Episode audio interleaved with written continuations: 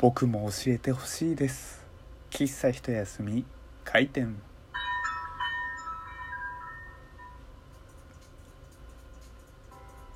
はい皆様ごきげんよう喫茶一休みゆうさとでございます。お便り届きました。ありがとうございます。遊んで暮らしたいですけどどうしたらいいですかね？というねお便りでございます。ありがとうございます。僕も答えが知りたいです。というね、えー、正直な答えなんですけれども。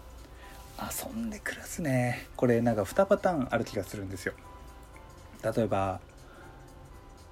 すごくお金を稼いでもしくは宝くじが当たってもうね、えー、死ぬまで、えー、働かなくていい。で、えー、残りは遊んで暮らすっていうやり方と遊びながらお金をもらうっていうね、え自分の遊びがお金になるっていう2パターンあるなっていうふうに思うんですよ。まあ前者はねまあ多分このお便りをいただいた方がの年齢によって、まあ、答えは変わってくるんでしょうけどまあ、えー、20代前半とかだったらね、えー、相当な、えー、技術というか、まあ、治療をしないと無理であったりとか、ね、それこそ宝くじを一発当てなきゃ遊んで暮らせないなんていうのはありますけれども。まあ、その遊んでお金をもらうっていう方向であればまだ若干可能性はあるわけですよ例えばね最近は YouTuber なんていうね職業もありますしねただ遊んで暮らす自分の好きなことで生きていく。楽しんでね、お金をもらっていくっていうのはなかなか、え自分の好きなこととイコールにならないことが、ね、ただあるななんていうふうに思うんですよ。例えば遊んで暮らす、えー、僕水族館行くの好きなんですよ。でじゃあ水族館で遊びました。それでお金もらえるかって言われたらお金もらえないわけじゃないですか。例えばその水族館行って、えー、なんか価値を提供する。例えばこの水族館はこうでしたみたいなそれこそ YouTube 的なね発信をするとか紹介をするとか本を書くとか、まあ、そんな自分の好きプラスアルファの何らかの、え、作業を加えてようやく価値としてね提供できるようになるわけで。でそう考えるとそのプラスアルファを加える作業というのは自分にとって楽しいかどうかもしかしたら苦になるかもしれないんじゃないですか。例えばね YouTube 的に動画を編集するっていうのはなかなか、えー、体力の使う作業ですしね、えー、いろいろなうん。こう手間暇がねかかるわけですよ。で考えるとまあ楽しいとか好きイコールねえー、お金をもらえることっていうふうにはなかなか結びつかないななんていうふうに考えるとやっぱりね、世の中とはうまくいかないななんていうふうに思うわけですよ。まあ、とはいうものの何て言うんでしょうね。こうせっかく生きているならやっぱりこう楽しんで、えー、生きて、えー、笑って死んでいきたいっていうのがね、えー、正直なところじゃないですか。だからね、まあ、僕自身もまだまだ若い世代ですけれども何らかのねうん生き方どうしようかなっていうふうに思うんですよ、まあ、最近ツイッターで転職してなんていう話をしてますけれどもまあちょっとね将来についていろいろ思うことはねあるなっていうのは正直なところですね。最近さまあ別に政治の話とかねしたくもないですけどなんか2000万足りないとかっていうね話とかあるじゃないですか最近ニュースで。もうああいうの見るとさなんだろうもともとねあの少子高齢化で明らかに僕の世代あと僕より下あと僕よりちょっと上とかの世代はもう厳しくなる未来っていうのはもちろん知ってましたよ。もちろんね分かってましたけどもけどもですよいざ ああいうのがニュースになると本当にしょんぼりね、しちゃうなーっていうところですよね。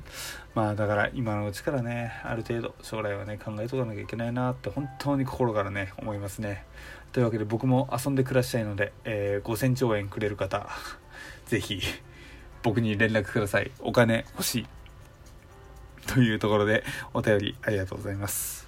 続いてのお便りはこちら。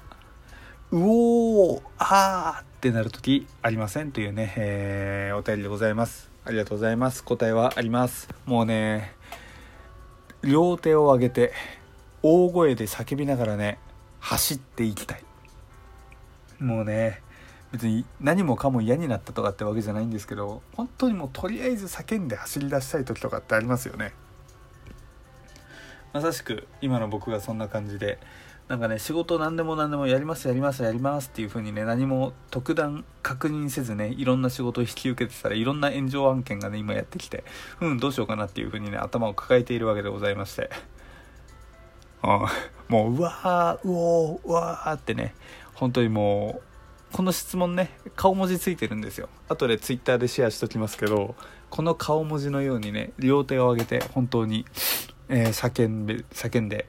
えー、ね走り出していきたいなっていうところなんですよ。皆さんはどうですか？もううおわーってさ走り出したくなる時とかありません？って言ってねこうあるあるあるあるよねそういうことみたいなすごくねマイナートーンのお便りばっか送られてきてもそれはそれちょっと僕は対処しきれないなっていうのはありますけれどもまあねちょっとくらいの愚痴とかそういった悲しみとかはね、えー、送っていただいて、えー、吐き出してもらえればね少しでもね、話をね、聞ければいいななんていうふうにね、思います。まあ、解決できるとは言ってませんが、聞くことくらいはできる、ゆうさとでございます。というわけで、お便りありがとうございました。僕も、うおーってなるときあります。続いてのお便りはこちら。デートは割り勘派ですか？かっこわら。というね、お便りです。ありがとうございます。割り勘はしないね、基本。基本ね。なんかこう、金額によっては、全部出しますし例えば1万3000になりましたとかって言ったらこう1万円は出しとくから3000円だけ出しといてみたいなそんな感じのことはやりますけどこ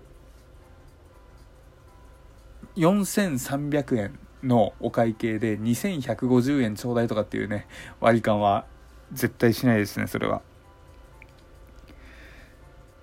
まあ別に何があったってわけじゃないんですけど特段こうね我々のデート感とかってどこで知るんでしょうね今さふと思って今まで自分のデートとかでそういったことはしてこなかったんですけど別に親からさデートは男が多めに金出せよとかっていう風に別に習ったわけでも学んだわけでもないんですよ。じゃあ僕らのこのデート価値観みたいなのってどこで生まれるんですかね。でドラマとかかな。ドラマとかいやいやここは俺出すぜみたいなそういったシーンとかからあ男が多めに出すものなのねデートってってみたいな。なんかそういった価値観って本当にどこから生まれてくるんでしょうね。とちょっと今ふと疑問にね、えー、思いましたね。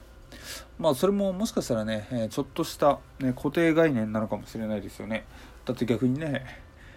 あの女性が全額出してくれても全然いいわけじゃないですか。っていうとなんかすっげえ今バカみたいな発言してますけど。ねこう男性女性とかっていうね、え、最近はもうジェンダーとかがえ、より一層ねフリーに、え、フリーな世界になってきているわけですから別にもう男女なんて関係ないわけじゃないですか。って考えるとこの男がおごるみたいなこの価値観っていうのはね一体いつ頃どういう風にね出てきたのかなっていう風にね、え、今ふと、え、疑問に思ったゆうさとです。まあでも答え的に言うと多分あれなんでしょうね。本能で遺伝子で組み込まれてるんでしょうね。あの狩りの時代男が狩りに出てでえー、獲物とかまあ、当時で言うと物々交換だとなんか物とかになるのかな。でそれが価値となるのであればそれをちょっとね自分が多めに出してみたいな涙今ね全然話がうまくまとまってなかったね。なんで狩りの時代をの話を持ち出したんだっていう感じですけど。まあねどなたかこの割り勘デートの時のお金多めに払う価値観というのはどこで生まれたのかみたいなねそんな論文とか出してるのを知ってる人がいたら是非教えてください。もうお前自分で調べるよっていうね感じしますけれどもちょっとね、えー、ね 論文あれば僕は読むんで読むんでね送っていただけたら嬉しいななんていうふうに思いますいやもしかしたら皆さん薄々感じてるかもしれないんですけど